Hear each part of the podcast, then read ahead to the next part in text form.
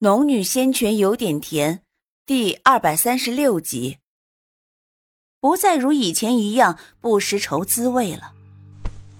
走吧。苏灵顿足了片刻，叹了口气，抬步朝前走去。巫族族长早早的让人把自己抬了出来，在神木旁等着苏灵。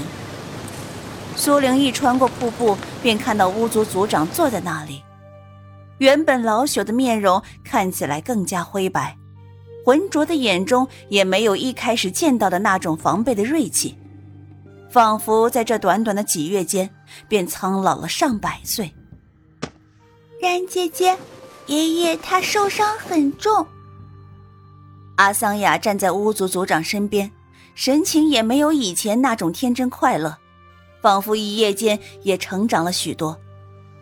苏玲蹲下身子，点了点阿桑雅的头，安抚道：“阿桑雅，别担心，爷爷会没事的。”说话间，他转头看向巫族族长：“族长，很抱歉，我没有找到他们。”巫族族长摇了摇头：“你能帮我们这么多，我们已经很感激你了。”苏玲也摇头：“族长，帮你也是帮我们自己。”你不必太过挂怀。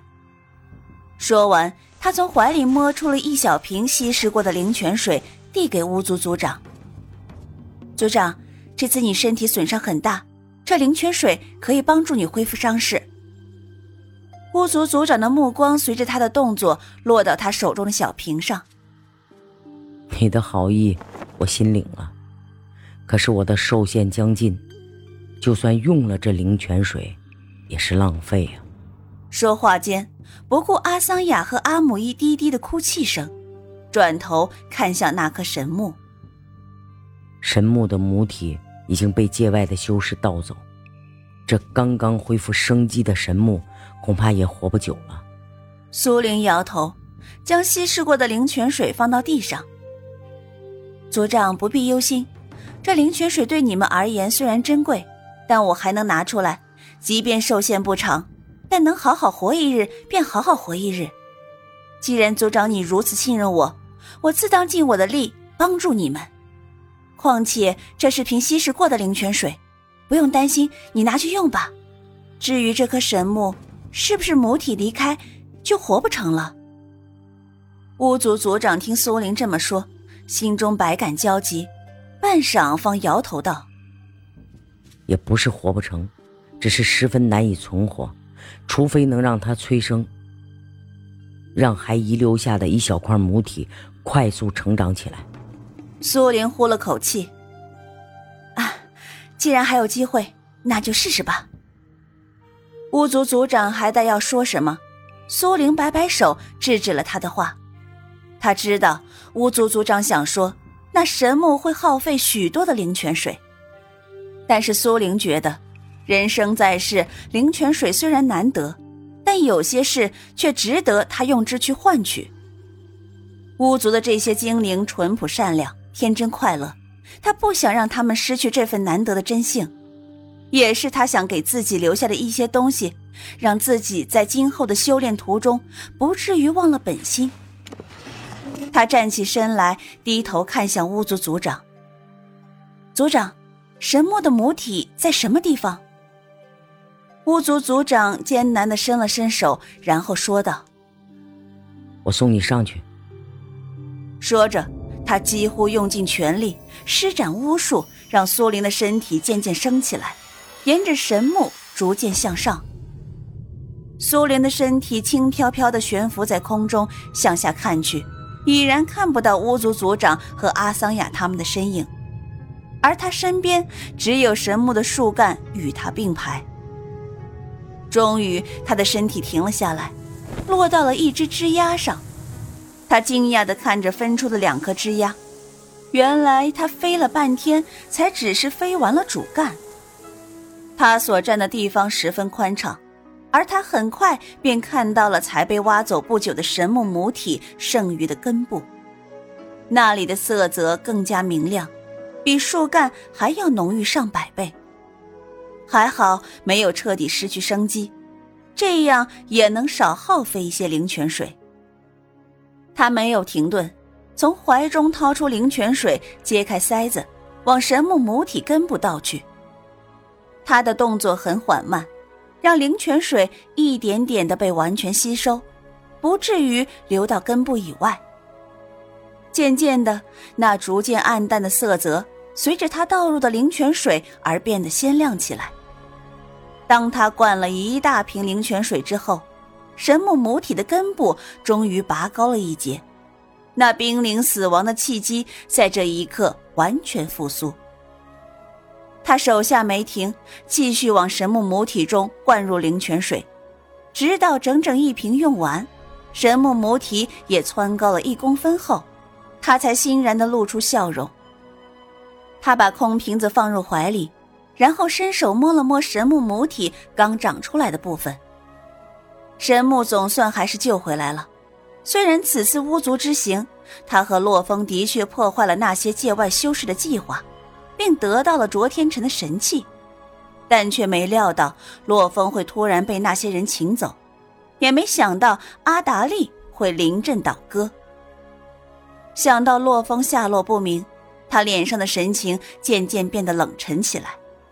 正想着如何才能去寻找洛风，却见一个微蓝的身影朝自己窜来。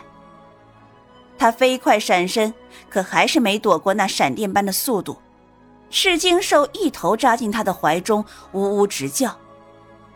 苏玲低头一看，这货不就是那失踪多日的小白？原来是躲到神木顶来了。他抱着赤金兽，轻捋他的毛发。小白，月余不见，你又长大了一些，这毛发似乎也更蓝了一些。哼，你这小东西是不是又偷吃了神木啊？赤金兽上次被巫族禁足在这里数年，就是因为自己贪吃。巫族这段时间忙乱，没时间看管他，估计他便趁着精灵们不注意，窜上了神木。躲在上面吃吃喝喝，竟无精灵发觉。赤金兽猫在他怀里，微闭着眼，很是满足的呜呜。苏玲摇头，拍打了他的头：“嗨，真是个吃货。”说完，便抱着赤金兽一起跳下神木，巫力缠绕在他身上，轻飘飘的落了地。巫族族长兴许是用了些灵泉水。气色看起来比此前好多了。见到苏玲落地，也强撑着被阿桑雅、阿木依扶着坐了起来，老脸上满是褶子，浑浊的目光透着无限感激，仰头看着苏玲说道：“我感觉到了神木无穷的生机，他，他活过来了。”苏玲蹲下身，微微一笑：“ 族长不必担心，神木啊无碍。”已经恢复了生机。巫族族长得了苏玲的确切答案，猛地松了一口气，然后闭上眼睛，嘴里念着一串奇怪的句子。阿桑雅让阿图扶着巫族族长，他自己走到苏玲身边，伸手扯了扯她的裙摆。然姐姐，谢谢你救了爷爷，救了我们巫族的神木。苏玲伸手点了点他的头顶。阿桑雅嘴里说出“谢谢”二字，真让人有些不习惯呢。以后呀，不许跟姐姐这么说话了啊！阿桑雅这才重重的点了点头，笑起来，然后从袖中掏出一个彩色的晶石，递给苏玲。然姐姐，阿桑雅不能打败敌人，只会祝福巫术，这个就送给然姐姐。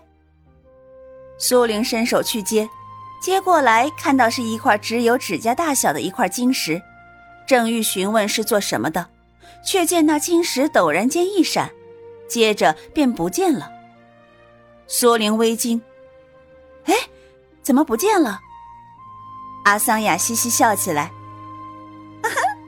姐姐别急，这是祝福晶石，用了就不见了。